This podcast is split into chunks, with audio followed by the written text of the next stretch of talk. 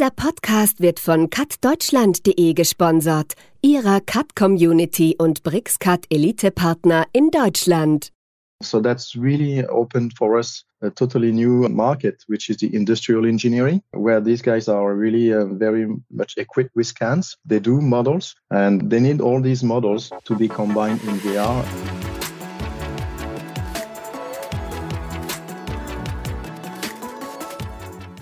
Hallo und herzlich willkommen zu einer neuen Folge von Cut Talk, dem Podcast rund um Computer-Aided Design. Mein Name ist Jörg Lansch und ich spreche mit meinen Gästen über interessante Neuerungen aus der Branche. Mein heutiger Gast kommt nicht aus dem deutschen Sprachraum, weswegen wir mal wieder eine Episode in Englisch produzieren. Yes, today my guest is Philip, Philip Akas, who's Chief Business Officer at VREX in Norway. We found out that my Norwegian is exactly as good as Philippe's German, so we decided to do this episode in English. Our topic today will be the possibilities of virtual reality in BIM. Hello, Philippe. Hello, good morning. When I first looked at uh, your website and, and your company, it immediately came to my mind that something that could uh, be from gaming. Huh? For the kids what they do virtual reality in gaming with uh, many participants it's the same in the same software. Perhaps you can explain a little bit about the history of your company where you come from and your personal experience as well. Yes of course. Yeah the company um, was founded uh, like 2015 and uh, basically the founder uh, was working uh, before with uh, disney in london and working in the, in the gaming industry. Uh, so as you said, you know, uh, kids now they play uh, several people all together in a game and they can interact. And basically, uh, this is what we do today, but in a professional world for the building industry, industrial customers too. And uh, the whole idea is like collaborate, communicate, be together in virtual reality. So as you said, it kind of uh, similar as as the multi gamers, multi players, I would say but uh, this time it's for for real work and uh, making decisions and actually achieve some tasks which is not it's so fun but uh, you know it's much really really working not gaming anymore. But it's the same concept you would say. Yeah. Okay. Well if i look at your beard that's the same color as mine approximately. So you're not a, a, a, youngster. No. So you probably have a, a long track record what you did in the industry. Yeah well i've been i've been into the um, the, the bim let's say uh, building information modeling for a few years now. Well usually i'm saying that i've been i've been young for longer than you basically. But um, yeah i've been i've been through uh, quite a few uh, different jobs in uh, this uh, bim uh, kind of business. And yeah i really like it. I think the building industry is expanding and and let's say, uh, embracing the new world of uh, digitization and uh, creating models and using the capacities of, you know, softwares and to improve the quality of project. The building industry is not exactly the front forward thinking into technologies usually, but these days it's really catching up. There's a lot of things happening like robots and scanning and, and 3D models and digital twins and you name it. So a lot of things are happening now. In the, I think there's a new generation of um, people in the engineering and uh, construction industry that are really coming up with new ideas and new tools and new ways of working really. That's really interesting actually. Let's talk a little bit about your concept your product or software virtual reality in bim models. How does it exactly work? It's when, it, when i first had a look at it i said well the hardware must be pretty uh, sophisticated and expensive, but that's not the case, right? No, I, actually, it's um, fairly simple if you think about it. Um, a virtual reality headset is just a 3D screen. You know, it's just like two lenses, and you have this uh, distortion, so you you feel like you're in 3D. Um, so it's just like another screen, but the uh, the big thing is like you feel like you are in the model. You're not looking at it, you're in it, and you are the same scale. You you one on one so you really have a, a great uh, perspective of things, of volumes, distances, sizes of things. And um, this gives you a really good understanding of the model in general, especially for people who do not they're not used to having 3D models all day long, but they need to make a decision about the project, and um, you need the stakeholders to decide. So uh, those people are really uh, let's say most beneficial from from a VR experience because they can really understand the model uh, much better than if they had just a screen to look at because they can really uh, look around and make their own decisions. That's really really key. And our, our software Vrex is really dedicated to uh, collaboration in VR. So as you said, we are multi-players. We are multi-members or multi-stakeholders in a meeting. It's like a meeting, but instead of um, walking in the building and checking things uh, because the building is already there. Uh, then you do this before the meeting is actually created, and you can see and uh, detect um, potential issues really early stage in the process of the project. So you can really fix things before they are. It's too late. Then it's going to be expensive. You're going to have delays. It's going to cost you a lot of money, frustrations, everything. In that case, you avoid a lot of those uh, issues, and uh, you save time and money, basically and that's uh, that's why the tool is is actually designed for really. Well that's always the case. Saving money is um, beneficial in any project huh? let's talk a little about a, a bit about the software. It's uh, well similar to what we are using today. It's teams but in 3d and you're not uh, like in a meeting room or facing each other but you can uh, walk work together collaborate in the in the model how is this done? Let's say you have a, a BIM model, and then one of uh, the the participants has to host your software, right? And the others are just invited. Yeah. Um, uh, first of all, uh, like you said, it's it's quite similar to Teams. We say it's Teams on steroids because it's really like that. It's really like uh, you're having a meeting, but instead of one person sharing a screen, everybody is in the model everybody is active and completely focused on the on the tasks and actually active in the model. Um, so it's really uh, uh, another level of uh, of uh, collaboration in the project. So the, the basically it's working really. Uh, it's very easy. You create a project in Vrex. You upload some models. You invite some people, and uh, people download the viewer. They just open the viewer, get into the project, or put their headset on, and there you go you can talk to each other and uh, you can start using tools like a, a, laser pointer. You can draw you can measure you can do uh, clipping planes take pictures etc etc so it is really uh, very easy to to um, to adopt uh, the tool within five minutes. People usually get it you know it's very simple. It's very natural. And actually vr is really the entry level of bim if you think about it because you don't need to know anything about any uh, specific software.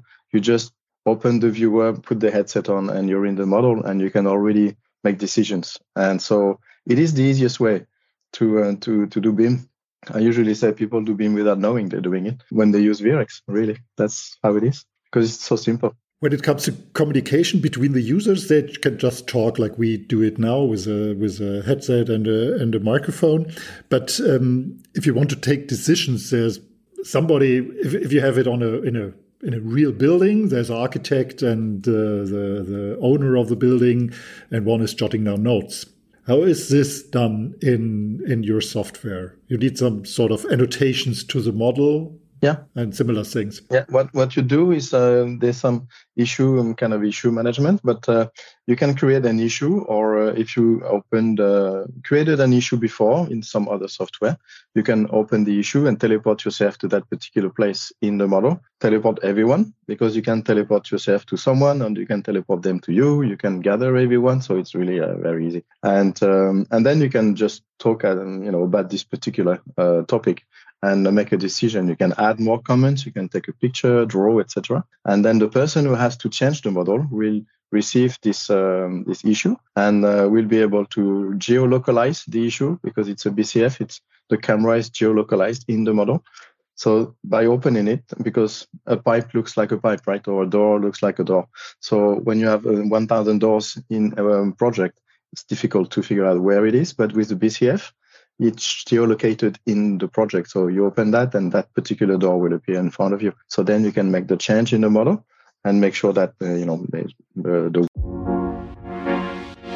Catsoma.com, der Cut Plugin App Store. Sie sind auf der Suche nach der passenden Cut Plugin Lösung für Ihren Workflow und fragen sich, wo Sie suchen sollen. Ganz einfach. Auf catsoma.com, der Cut Plugin App Store.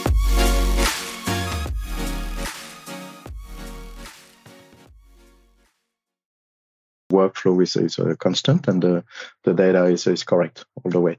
So that's really how it works. So you can open an issue already created, or you can create an issue in Vrex that can be used later on for the uh, the guy who's going to make the model and the change in the model. So that's that's really the workflow. Vrex is designed to be part of the BIM process. It's not a side of the BIM. It's not the Hollywood BIM like people think VR, like fancy stuff, and uh, I'm going to see something beautiful. Uh, Vrex is not this kind of software. Uh, it is really a, a, working software where we use uh, technical drawings, technical models, and uh, to make technical decisions, basically. So that's that's the whole the whole point of Vrex. Well, talking about collaboration and workflows, read something about Bricsys 24/7, which is a collaboration platform for BricsCAD for BIM, where it's you can assign tasks forwarded to to other people in the team who has to take care of it. How does this integrate to your system? today our connection with uh, 24/7 is not uh, 100% because we don't have the the API connection today. Uh, they're working on it, and as soon as this is possible, you will be able to open a BCF, which is the issue. It's a BCF uh, format, a BIM collaboration format. This is a international standard, open standard that any other software can can open. It's like a you know. A PDF uh, for uh, communication, basically. When you have that, you can either open an issue from 24/7 or create an issue in Vrex, which will be in 24/7. Today, the connection we have is mostly about models, but not about issues. Just one step to go. Okay, good. Coming back what you said before, that it's a real working system and not something you call it Hollywood VR. Yeah, Hollywood so BIM. It's yeah. oh Hollywood BIM. It's not thought that the let's say the owner of the building can get a real impression. So it's like renderings and and animated things are not part of your system, right? No, no, because um, from the beginning you have you have a choice to make when you start a VR solution today because of capacity of networks and machines. Basically, either you do the rendering, so you do a beautiful uh, landscape and uh, um, yeah, texture, uh, shadows, and the sun, and all this kind of stuff. And that's really, really nice. Uh, you need that to sell a project as an architect, for instance, or to communicate to the um, audience in a large audience. But it's not going to help you to build uh, the building. Uh, the engineers, they don't really care if the grass is green and if the carpet uh, looks nice. They want to make sure the column is in the right place and is uh, strong enough to hold the building. And that's what you do with Vrex. So you can use your own VR system for different things. It could be communication, selling a project, selling an idea, but you can also use it to collaborate and work on more technical things and more technical points. And um, it's like I say, you have your PC, you can use Word, Excel, and PowerPoint. Well, with your VR equipment, you can use uh, Vrex and other softwares in VR, which are doing different things. But uh, it's a choice to make because uh, having all this texturing takes a lot of memory and bandwidth and this will not allow to use massive models like we do today in uh, in Vrex. Um, you told me that a part of your customers are not only from the AEC industry, but uh, from industrial plants and, and things like this. Uh-huh. Let's talk a little bit, a little bit about this. What is the, the, the reason for them to have a BIM model? There's many reasons. First of all, in the industry, they are, they are a little bit more advanced when it comes to uh, modeling things, and they use point cloud a lot. They do a lot of scanning um, because in a factory, it's not a static thing. The factories are moving, they are changing equipment, they are expanding the line or this kind of stuff. So usually, what they do, they will scan the existing line of production and then they will uh, design a new machine, a new equipment. They want to make sure that it's going to fit in the new line, uh, the way they're going to access, maintain, uh, how the operators are going to work around it, and all this kind of stuff. And this they can uh, combine point cloud and the models and get it approved by the customer, and then they can build the machine uh, and the equipment will fit in the production line. So for them, it's really key to have point cloud and model. And today, Vrex is the only uh, platform in VR we can actually put point cloud and VR together. Um, so that's really opened for us a totally new um, market, which is the industrial engineering, uh, where these guys are really uh, very much equipped with scans. They do models. They also have a building. You know, factory is also a building. So they have a lot of networks and pipes and, and uh, electricity and powers. And um, they need all these models to be combined in VR. And they are uh, very much, you know, into point cloud models together I had already six meetings today about nearly about all this. Always point cloud first and then models on top and, and mix that. How do we do that? So it's really uh, uh, one of the, the key points for the industrial engineering. And uh, that's something we see coming a, a lot to us these days. Yeah. Good. Let's have a little view into the future.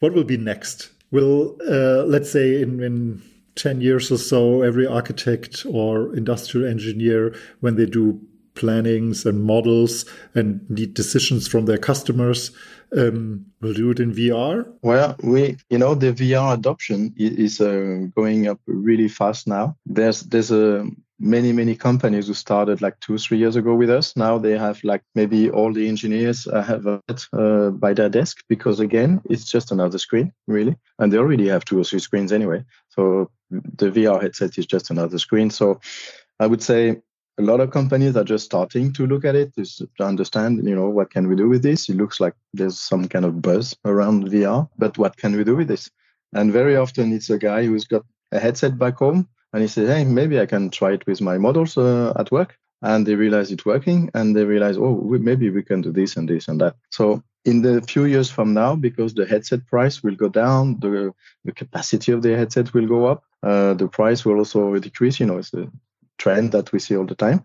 This will allow to have even lighter headsets, maybe just like a pair of glasses instead of this huge uh, headset that we still have today mind you, some years ago we had the satellites and it was very complex. Today you just plug it in your PC and that's fine. You can even use it without plugging to your PC. And soon enough, you can use it without a PC at all, just like a Wi-Fi connection to, you know, like a tablet, for instance. And uh, you can be able to do some streaming. So it's going to be much easier to use VR like a regular, you know, tool that you have on your desk and nothing more fancy than anything. It's not like people maybe think VR is like this fancy high tech stuff. It's not. It's a few hundred dollars. Uh, it's not crazy. It doesn't cost much more than a good screen, actually. And uh, yeah, why why not?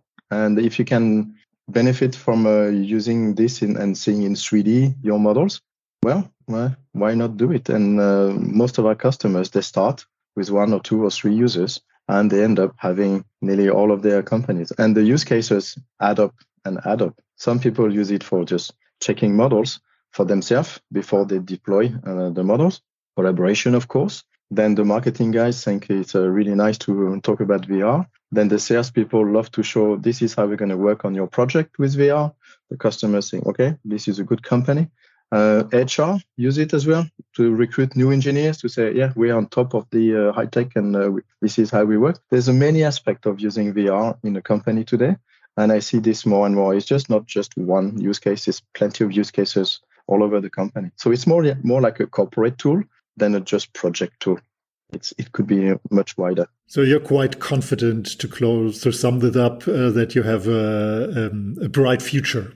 Yeah, There's yeah. a lot of growth for yeah, your company. Yeah, yeah, the trends, the trends in VR, you see when you see all these large companies like, uh, you know, uh, Google, Sony, and uh, Lenovo, and all these guys are launching headset these days. And this year there will be three, four, five more uh, kind of headsets with these huge companies behind. There's going to be a huge marketing push. There's going to be uh, an adoption of VR. Um, all over not only the gaming and the you know consumer market of course because that's the mass volume but the high quality headsets professional headsets they're coming as well and uh, when it comes to a professional world yeah vr is going to be just like another thing. We have a lot of universities asking us to uh, use uh, our software in their uh, courses, and most of the largest uh, companies, especially in Germany, we have a TU Darmstadt, and we have uh, yeah, I think six or seven um, in universities in Germany. They are educating their students with VR. So now, when these guys going to come into their uh, job, and they're going to say, "What? You don't use VR here? What's see?" So this this wave of youngsters coming in these companies and they're gonna they're gonna shake up the whole thing and gonna say hey this this is the way to work today. This is a this is really a tool that's useful. And uh, i'm quite confident there's no uh, there's no way back. It's like would you take your phone with a cable again? No you take your mobile phone. You don't go backwards. That's the same with vr that's a very good comparison. So Philippe thanks a lot. This was a very interesting discussion. I hope the, the audience liked it as well. Yeah. thanks a lot Mhm. Have a nice okay. day in Allway. All right. Thank you. Cheers. Bye. Bye bye. Ihnen hat diese Folge des Podcasts gefallen? dann empfehlen Sie uns doch bitte weiter. Vielleicht haben Sie Kollegen oder Bekannte, die sich auch für das Thema CAD interessieren. Verwenden Sie einfach den Link www.cuttalk.de für Ihre Weiterempfehlung. Dort finden sich alle Links zu Apple Podcast, Spotify, Google Podcast und so weiter. Für heute sage ich Tschüss und ich hoffe, dass wir uns in der nächsten Folge wiederhören.